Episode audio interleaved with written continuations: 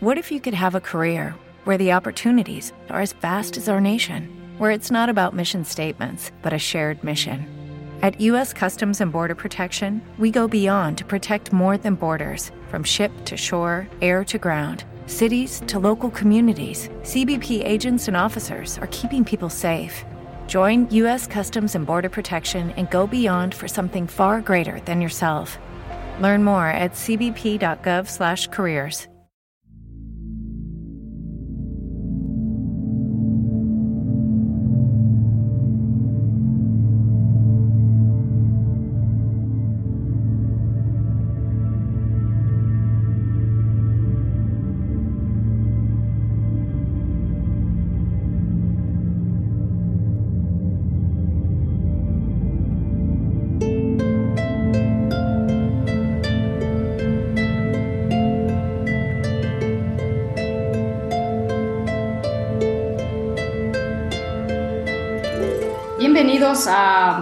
entrevista junto a Cristian Zurita, a quien doy la bienvenida.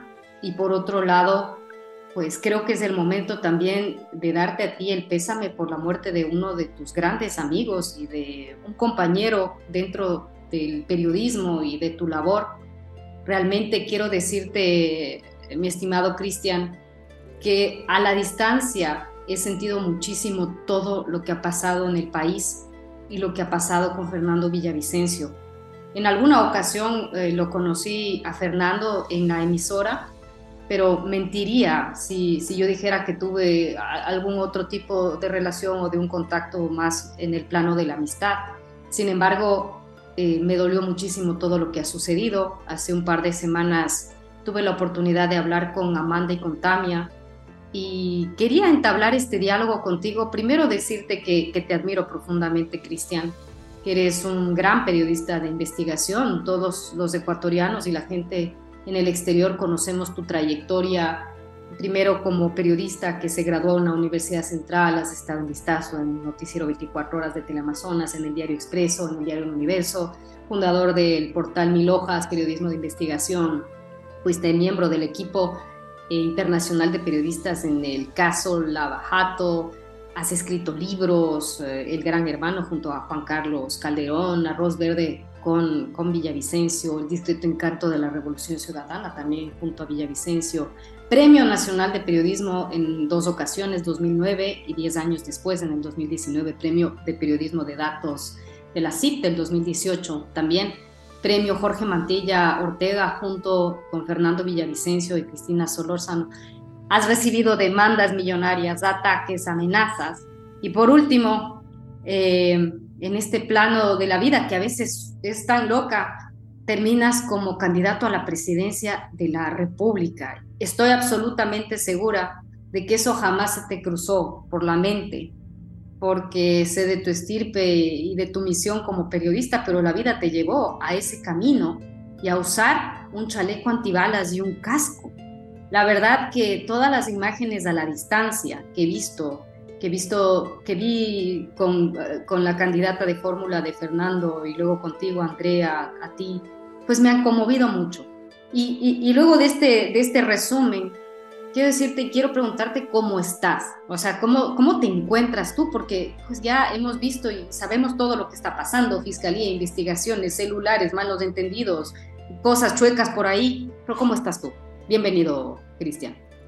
Michelle, gracias, un gusto saludarte a la distancia, eh, maravillado por tener este espacio de conversación eh, contigo, eh, tal vez con un poco más de, de, de espacio con los hechos que sucedieron en, agosto pasado.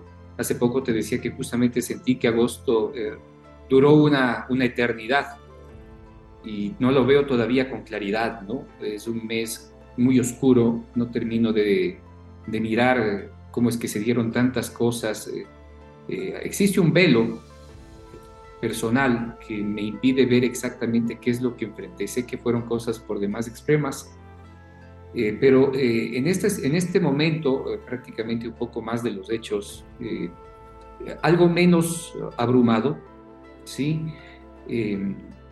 aún atribulado, un poco más canalizado, no podía mirar con claridad todo lo que, todo el horizonte de lo que significa las decisiones que tomé en su momento y pues eh, más consciente de lo que significó todos estos hechos y lo que en este momento estoy viviendo. Eh, si tú me pondrías a, o puedo en retrospectiva mirar en un tema como la seguridad, ¿sí? Eh, la seguridad del 9 de agosto en adelante, en mi caso cambió radicalmente, sobre todo cuando asumí la presidencia, y entonces yo no veía una no veía un problema de seguridad para mí. ¿sí? Eh, hoy, con la distancia y algunos días o algunas semanas de, los hechos, entiendo eh, que, el riesgo de mi seguridad es enorme. ¿sí? Y pues ahora ya lo entiendo, eh, lo palpo. Y pues miro, con, miro hacia atrás y digo, ¿cómo es que lo hice? ¿no? ¿Cómo es que no entendí en lo que eh, podía estar.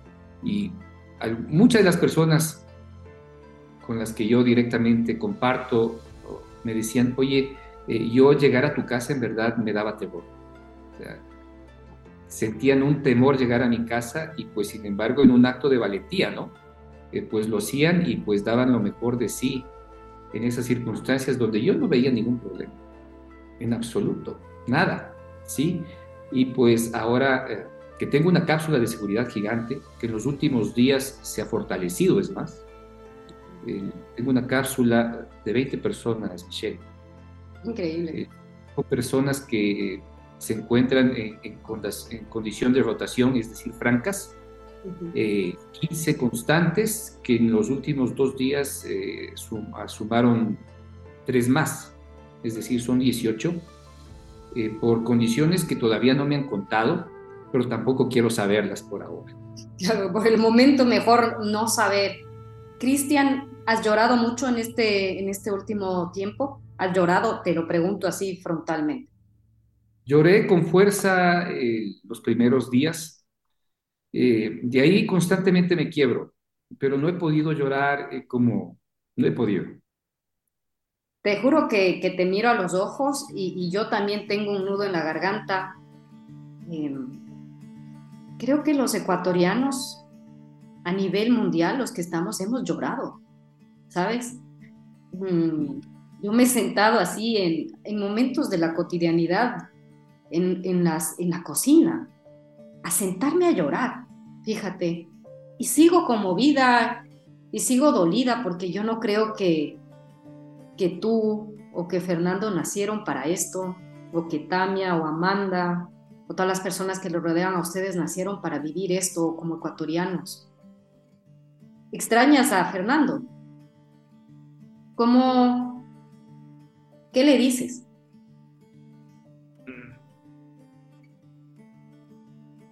No, no le digo nada. Nada.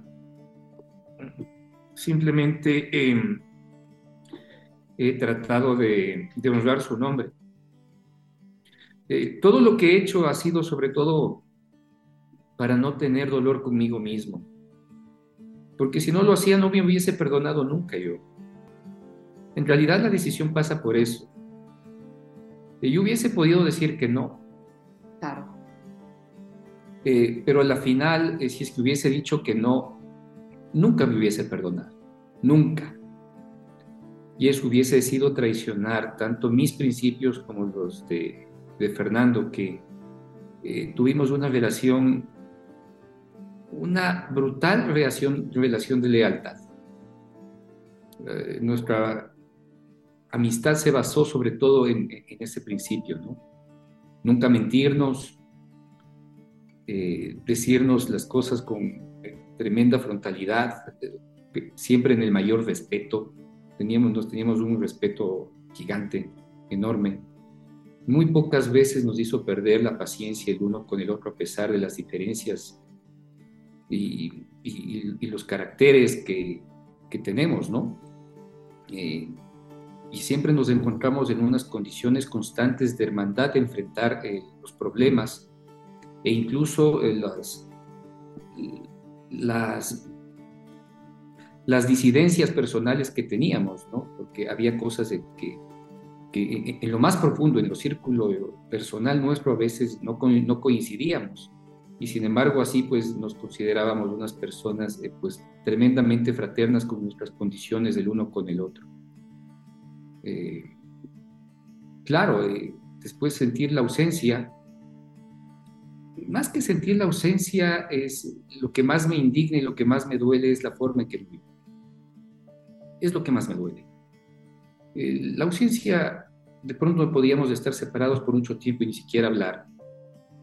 Eh, puede pasar porque tenemos principios que aún seguimos compartiendo.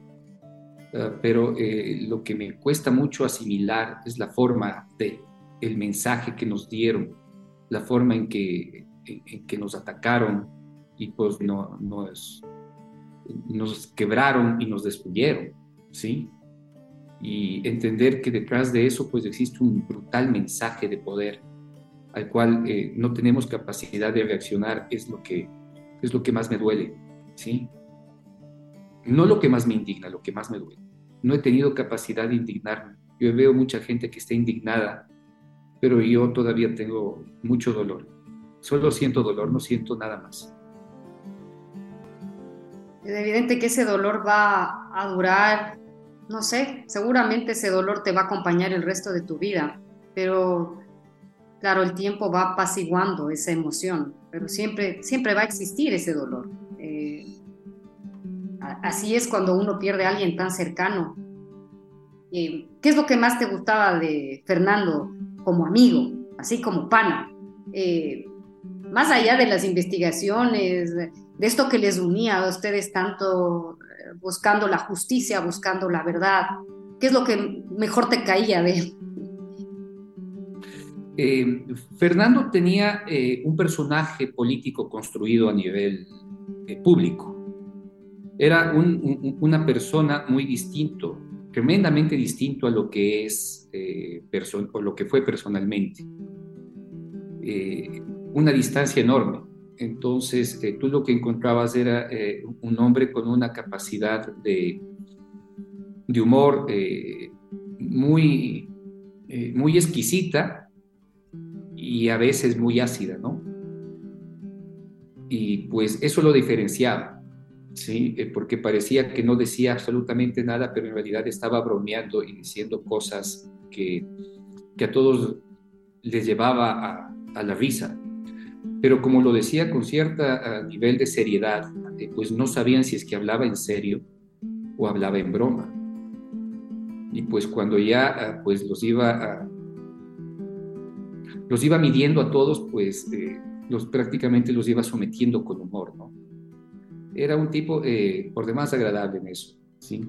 A veces su humor no, no estaba afinado, era, era, e, e, era, sí, era deficiente y pues es cuando podíamos entrar a competir con, eh, con fuerza, ¿sí? Y pues eh, siempre terminábamos, porque había, había momentos en que pasábamos mucho tiempo solos, los dos, y era un, era un constante proceso de, broma del uno contra el otro, eh, que se iba por, por horas, ¿no? O sea, simplemente diciendo una cosa, y contraponiéndonos uno contra el otro, o frente al otro, y pues eh, en verdad nos divertíamos, ¿sí? En verdad nos divertíamos. A la final siempre terminábamos aterrizando los grandes problemas del, eh, del del país o cómo mirábamos las cosas que nos terminábamos siempre de alguna manera acontecidos, pero eh, pues tranquilos y, éramos felices de alguna manera.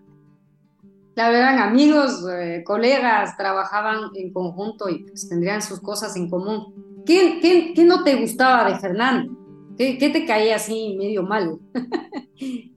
Porque claro, cuando una persona fallece parece que todo es perfecto, pero, pero no es así claro, me, disgustaba de alguna manera su, afición hacia la política y la forma en que poco a poco su discurso se iba transformando, su discurso periodístico se iba transformando en político. De alguna manera siempre lo tuvo, pero siempre me generaba resistencia. Entonces íbamos a algún tipo de, de evento en el cual eh, tanto él como, como yo teníamos que hablar. Entonces primero hablaba yo y lo hacía bajo normas eh, más rigurosamente establecidas hacia los hechos y hacia lo que significaba entender eh, eh, cómo podía entenderse un caso, ¿no?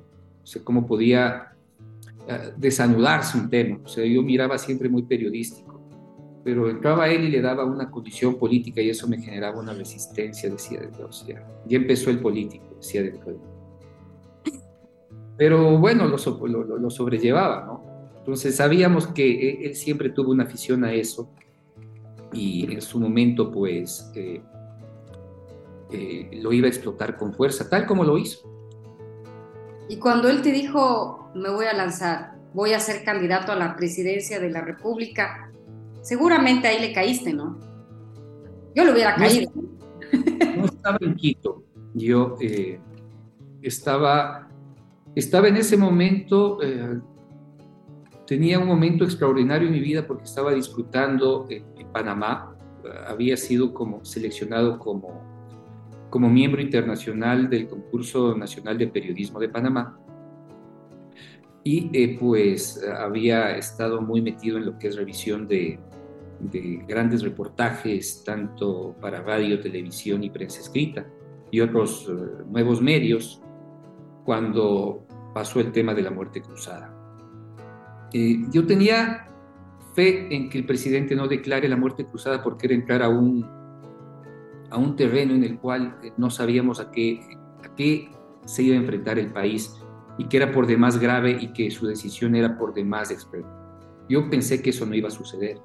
Entonces eh, miraba como una posibilidad real la candidatura de Fernando para el 2025, porque en verdad era un tipo que en ese momento bajo las condiciones de la, de, la política As a new Western Union customer, you can enjoy a $0 transfer fee on your first international online money transfer. Send money to your family and friends back home the fast, easy, and reliable way. Visit westernunion.com or download our app today to get started, and your first transfer fee is on us. FX gains apply, not available for credit cards and transfers to Cuba. Services offered by Western Union Financial Services Inc. and MLS 906983 or Western Union International Services LLC and MLS 906985. Lucky Land Casino asking people what's the weirdest place you've gotten lucky? Lucky? In line at the deli, I guess? Aha, in my dentist's office.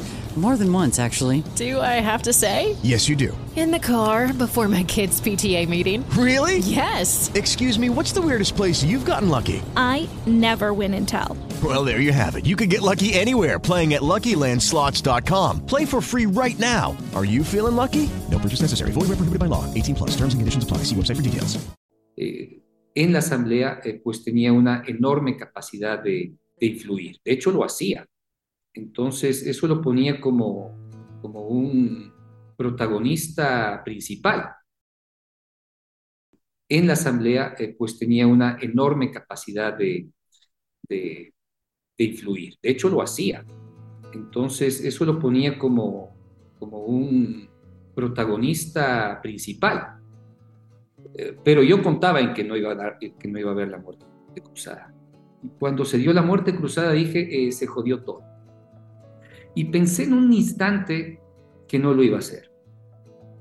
Por las circunstancias, armar una estructura, constituir un, movimiento que permita uh, pues eh, generar todos los vasos comunicantes que se requieren para una campaña es una cosa por demás enorme, ¿sí? Y Fernando no quería participar eh, con grupos uh, tradicionales o, o, que tengan ya una cierta experticia en el manejo porque vienen con una serie de vicios, ¿no? Él quería todo nuevo, pero todo lo nuevo también significa una serie de errores. Y optó por eso. Mm, para ese tiempo, extrañamente, pues eh, había yo colocado a través de mi cuenta de Twitter una serie de trinos en los cuales eh, Twitter me, me bloqueó la cuenta, entonces no podía acceder a absolutamente nada como mi principal forma de enterarme del mundo era eh, Twitter, pero eso ya es otro mundo. Esa historia ya no tengo. ya, no, yo vivo ya otra realidad, pero en ese momento Twitter era mi forma de, de conocer el mundo y, y, estaba bloqueado. No sabía. Y recibí una llamada de un medio internacional a, para aproximadamente a las 5 de la mañana para que dé declaraciones sobre las condiciones que enfrentaba el país y no sabía de qué me hablaba. El tema es que ya se había decretado la muerte cruzada y yo nunca me enteré. Eh, entro el computador, reviso eso y pues eh, veo que ya eh, se dicta la muerte cruzada y que Fernando ya había señalado que iba a correr por la presidencia y yo solo me agarré la cabeza y dije, bueno, ¿y ahora qué voy a hacer? ¿Sí? Y pues al tercer día ya me llamó desesperado y me dice, por Dios, te estoy llamando y no asomas tienes que venir, ¿dónde estás? Ya, vente, tienes que hacerte cargo ¿sí? Y, y, me dijo, mira, el, tema es que yo necesito que me ayudes, o sea, tienes que venir. Y me dice, hazte cargo de las finanzas, porque solo puedo confiar esto en ti. O sea, me puso en lo más delicado. Claro, y yo, yo dije, yo acepté. Dije, bueno, o sea, es que tampoco me iba a negar con él. No, se me está pidiendo, la cercanía era, es, una relación por demás estrecha. Era como un hermano, supongo yo. O sea, era imposible que le dijeras que no. entonces yo dije, y ahora, dije, bueno, independientemente me van a, me, van a vincular a la campaña. Así no esté, me van a vincular. Eh, tuve que ese momento eh, pues eh, redactar una carta de renuncia al proyecto que nosotros tenemos como periodismo de investigación. Periodismo de investigación eh, tiene fuentes internacionales de financiamiento que es claro en establecer que no, puede, que no se puede utilizar recursos económicos para promover temas políticos. O sea, ponía en peligro todo el proyecto. Entonces tuve que ese momento renunciar. ¿sí? Decir, los míos, no puedo seguir y pues más bien traté de, como es mi carácter y mi condición, traté de tener eh, pues eh, una participación importante, eh, pero, pero más discreta, ¿sí? en la campaña. Pero a medida que la campaña creció, esta condición de discreción se fue terminando porque cada vez asumía más responsabilidades y cada vez tomaba más decisiones y eh, pues eh, era clarísimo cómo eh, pues ingresé con una, en realidad no tenía claro qué tenía que hacer y después prácticamente terminaba al frente de una gran cantidad de decisiones importantes.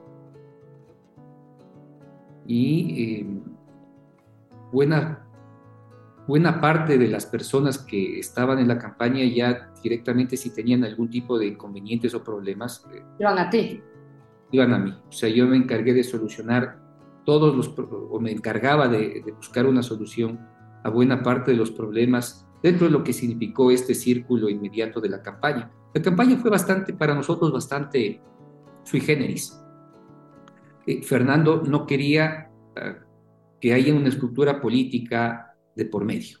Entonces, lo que hicimos fue constituir un buró en el cual estábamos personas por demás cercanos a él, que estructuraron la campaña sin ser parte directa del movimiento que Construye Listas 25 y de este movimiento que auspiciaba a Fernando. No es que Fernando lo creó, pero se creó un poco a la, a, la sombra de Fernando, eh, pensando en sus, en, sus, en sus principios, ¿no? Es más un movimiento que se basa en principios que en una, en una estructura ideológica.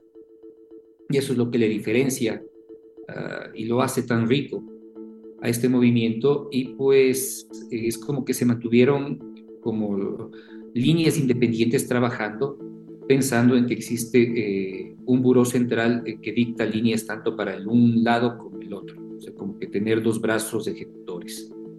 Y eh, dentro de este buró, pues yo me convertí pues en un espacio por demás como un gestor, en realidad me convertí en un gestor para que las cosas traten de funcionar. Y en eso estuve pues hasta el día en que se dieron los hechos.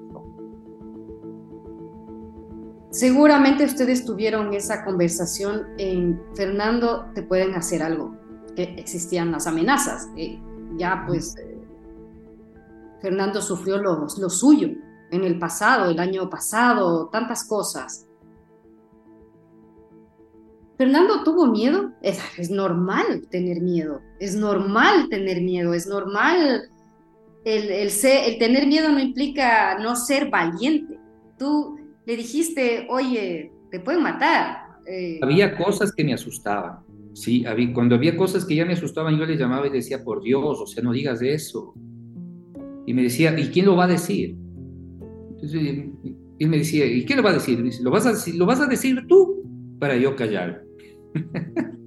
y decía, sí, pero hay formas. Dice, tú no vas a decir eso. Dice, te vas a demorar tres semanas escribiendo lo que yo tengo que decir ahora. Y dice, no, no, voy a, no, no, me voy a callar. Y cuando se le dijo, ve por Dios, eh, tu seguridad no está funcionando bien. no, está funcionando bien. Le dije, ve, ponte un chaleco. Me dice, verás, el día en que me tenga que morir, así esté con un chaleco y un casco, me van a matar. Y eso creo que también le decía tanto a Amanda como a Tania. O sea, si me llega la hora, en definitiva, nadie muere cuando no debe morir, ¿no? Sí, exactamente. Eso, eso se manejaba, eh, lo manejaba como un, como un principio. Y no en realidad no tenía ningún miedo. Fernando no tenía ningún miedo. Absolutamente. Por eso es que en plena campaña, eh, cuando vemos que las cosas se van a poner feas en Esmeraldas, eh, tenemos un aviso por parte de las autoridades eh, de que es mejor que evite su viaje a, Esmeraldas luego del crimen de Agustín Intriago. El, crimen de Agustín Intriago genera una, un desbalance brutal todavía no terminamos de entender, porque el crimen ha sido silenciado, Michelle, pero en su momento entendíamos que para haber cometido esa atrocidad tenía que ser una decisión tremenda y teníamos mucho miedo y solicitamos a las autoridades que pongan atención.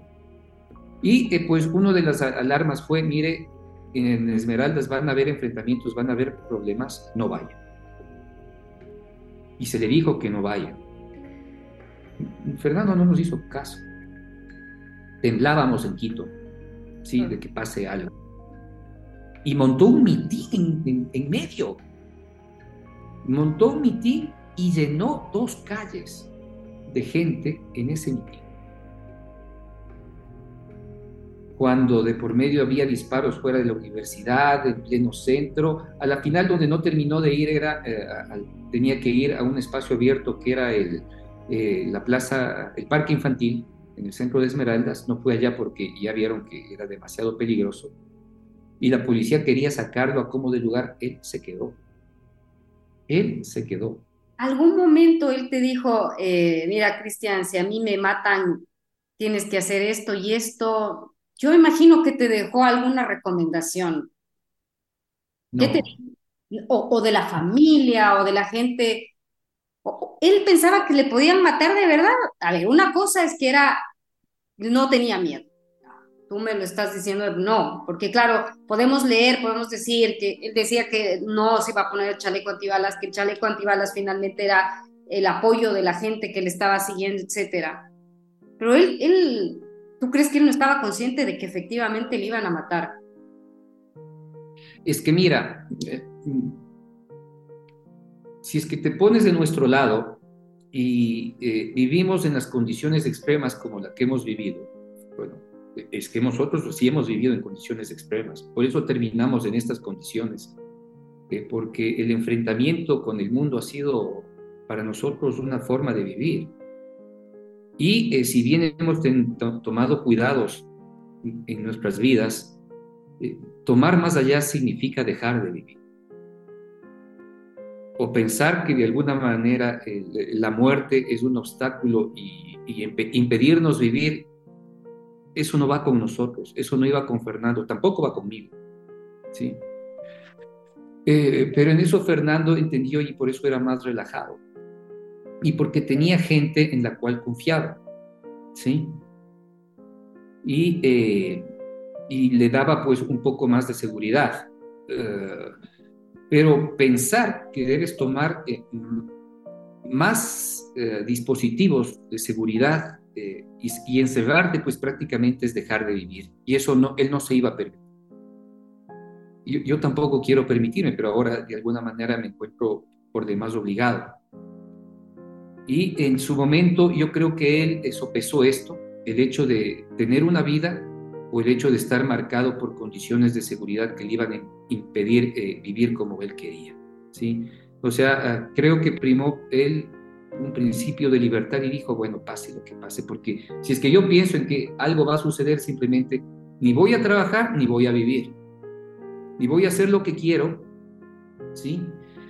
Eh, eh, ni voy a cumplir la meta que, me, he puesto, ¿sí? Y pues eh, dentro de, este, de, esta, gama, o sea, de estos principios, había una serie de, líneas transversales que iban marcando su vida porque había cosas que él sí temía. O sea, él no tenía miedo a la muerte, pero tenía miedo a perder su reputación. ¿Y por dónde pasaba su reputación? Eh, por decir que, por ejemplo, se haya guardado información. Entonces, él tenía terror de que involucren, de que le llegaba información y que alguien le denuncie de que él está mal utilizando esa información y está extorsionando. Entonces, información que llegaba, información que la procesaba, información que la hacía pública. ¿ya? Eso funciona en ciertos niveles, pero cuando te abres un frente eh, eh, muy amplio, en cierto momento deja de ser eficiente. Y tal vez fue la principal debilidad que Fernando Villavicencio como, como político pudo haber tenido. Y pasaba por el temor, el terror de perder su reputación. Entonces prefirió utilizar esa metodología para que entender y dejar en evidencia que todo lo que en su momento tuvo o estaba trabajando tenía como una documentación poderosa y fuerte, él no se guardaba y la hacía En definitiva, tanto tú como Fernando han vivido y vives tú sin miedo a la muerte. Bueno, hemos vivido cosas extremas. A ver, eh, por varias circunstancias, sea profesionales, eh,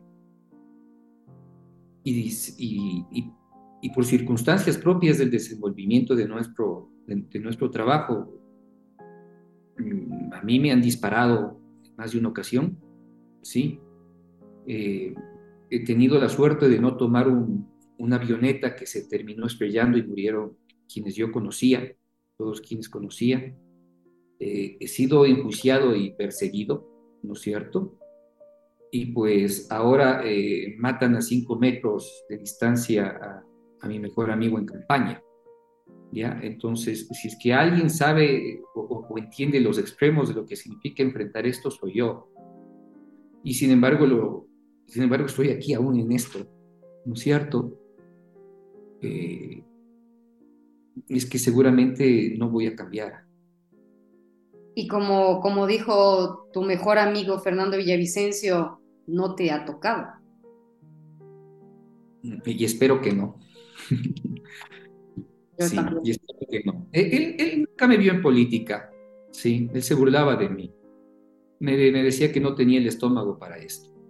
Él tenía razón. En, los mejores términos, ¿ah? No tenía los no tenía... Claro, me dice, no, vos, dice, vos me, decía, una vez me dijo telefónicamente antes de que asuma la, la, la, ya eh, pues asumir la candidatura a la presidencia, me dijo, vos eres incapaz de eso, dijo, vos, vos no, nunca vas a poder con esto, no duras ni cinco minutos viendo cómo es esto de, dices, tú hay que tener una condición de carácter poderoso y tenía razón. A mí la política me ha llegado en unas condiciones extremas en las cuales pues eh, no he visto aún de cerca las cosas que, que significa que significa negociar o acordar. No sé si es que lo vaya a ver.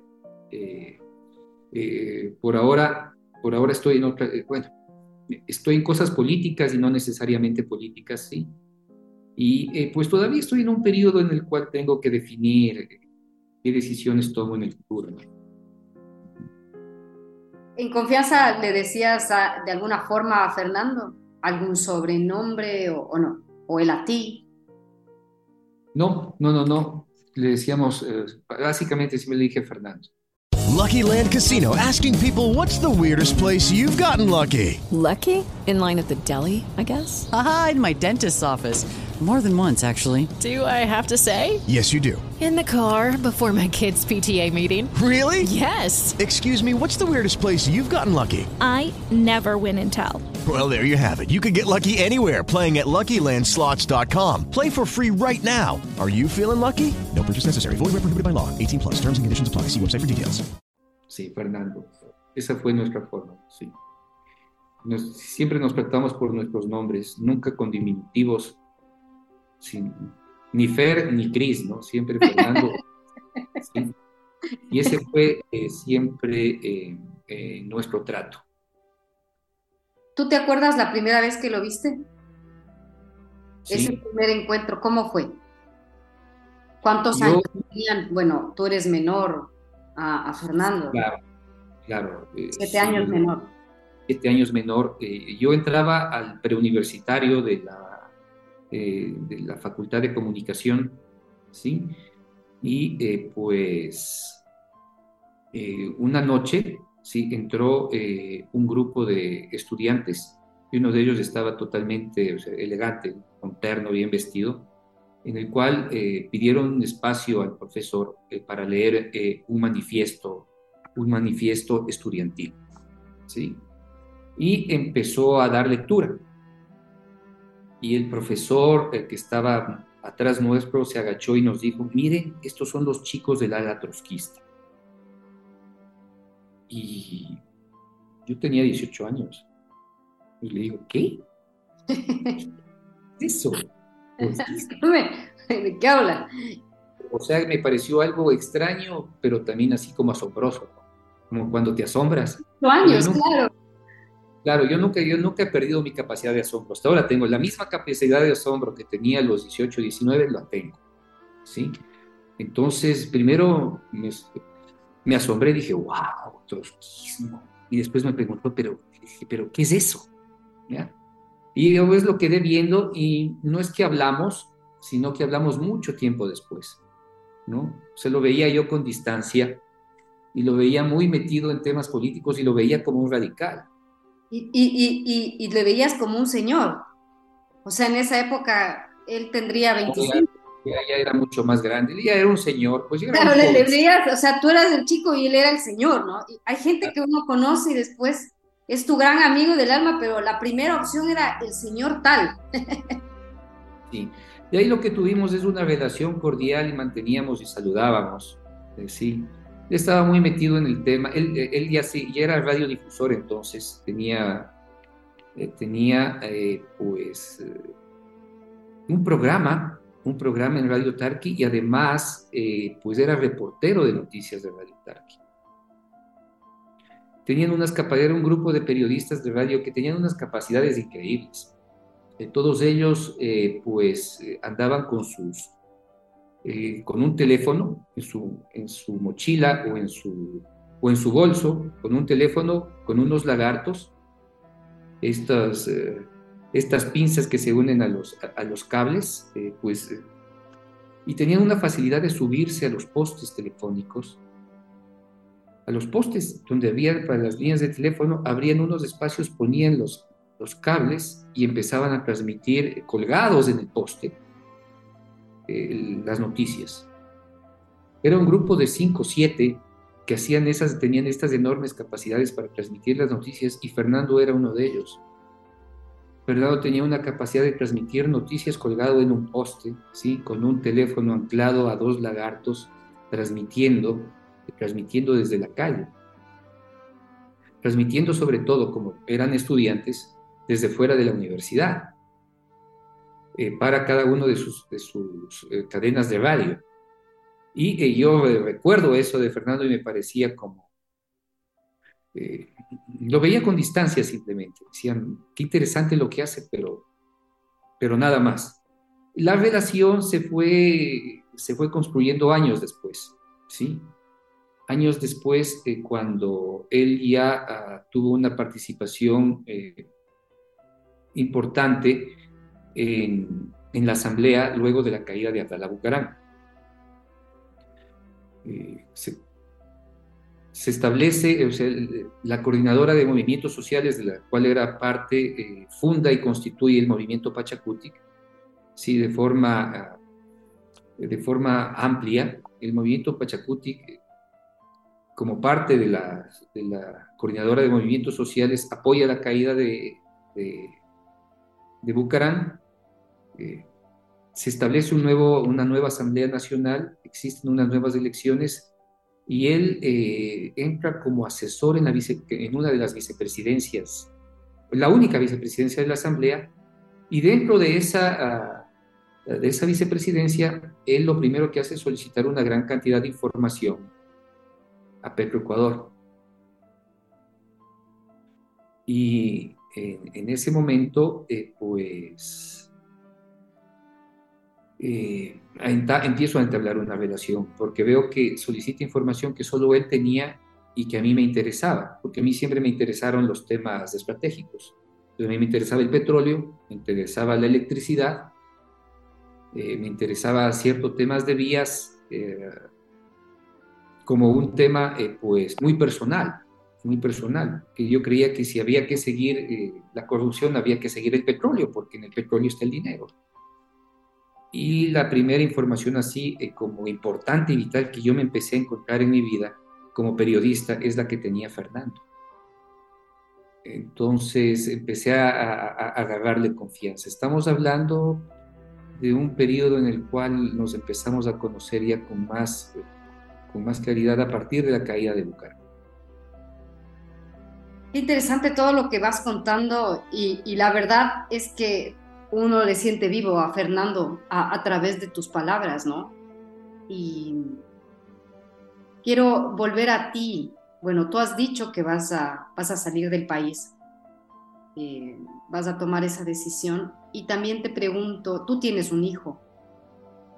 ¿Cómo, ¿Qué le has dicho a tu hijo? ¿Cómo es esa relación? O sea, ya has visto todo lo que ha sucedido y que estoy absolutamente que tú vas a estar bien, pero ¿qué, qué le has dicho a tu familia? Bueno, mi familia sabe que mis decisiones son prácticamente inapelables por más de que protesten, ¿no? Eh, yo he dicho muchas cosas en este periodo, ¿sí? Eh, yo después de la muerte Fernando, eh, jamás pensé que iba a asumir y dije, bueno, si es que pierdo tendré que irme, ¿no? Porque dadas las circunstancias vi qué es lo que iba a suceder. Entonces dije, me voy a ir. No me he terminado de ir. Si me voy será por un periodo corto y habrá que medir las condiciones eh, de, eh, de, seguridad y de movimiento en, su momento, ¿no? Para efectivamente pensar en una salida más amplia del país de cualquier cosa. Pero eh, yo no he tenido la oportunidad todavía de eso. Sí, en verdad sí me voy a tomar unos días, netamente para mí. Eh, será un mes, no más, sí, en el cual eh, debo salir, pero de ahí pues debo volver porque, bien o mal, tengo una responsabilidad que cumplir con lo que significa pues, la Asamblea Nacional, los asambleístas electos, la posibilidad de unir estas dos vertientes que tiene el, bloque de asambleístas que, que llegaron por Fernando Villavicencio, porque todos llegan sobre todo por, por el empuje y la fuerza de Fernando Villavicencio más que por su propio trabajo eh, territorial, en una campaña por demás austera, ¿sí? Y en una campaña en la cual eh, pues se evidenció enormes capacidades económicas por parte de los otros grupos y movimientos. Ya para, para ir cerrando este diálogo y que te agradezco mucho por toda esa frontalidad, esta honestidad. Realmente yo quería ir por otro lado porque pues has dado cientos de entrevistas y has hablado del tema de la investigación, de todo lo que ha sucedido, todo lo que has vivido. Te pregunto, ¿crees que la vida es justa, Cristian? La vida es hermosa. La vida es hermosa, no es justa. Pero en estas condiciones, eh, pues uno tiene que aprender eh, pues, a tener alegría, ¿sí? Eh, a reírse, ¿sí? porque la, la, risa, alguna vez escuché esta frase maravillosa a un sacerdote, dice, la risa es en sí la concreción tierna de la, de, la felicidad. Y si bien no existen momentos felices con, eh, constantes, eh, pues creo que eh, tenemos que honrar el camino y los pasos que damos. Y creo que eso es lo que de alguna manera he hecho. Yo he tomado unas condiciones difíciles en, mi vida, hacer lo que hago. Lo hice sobre todo porque quería brillar, sí, discretamente, pero quería brillar y me ha traído un camino hasta acá extremo en el cual digo, bueno, ¿qué hago aquí? Y sin embargo no me arrepiento y sin embargo pues eh, creo que a pesar de las circunstancias y el dolor que me embarga, porque en verdad estoy muy, eh, estoy muy, muy dolorido, eh, pues creo que tenemos que hacer el esfuerzo por, por honrar la vida, ¿sí? independientemente de que sea injusta. Sí lo es, sí lo es pero son es nuestras vidas y tenemos que pues aceptarlas y eh, pues eh, estoicamente vivirlas. Muchísimas gracias, Cristian. Eh, mi abrazo solidario para ti, para toda la familia y deseo que todo salga bien, que todo vaya bien, que se descubra la verdad y que todos los objetivos que tanto tú como Fernando se plantearon vayan viendo esa luz y así vas a seguir brillando. Muchísimas gracias, Cristian. Gracias, Michelle, a ti por este tiempo. Muchas gracias por estas preguntas.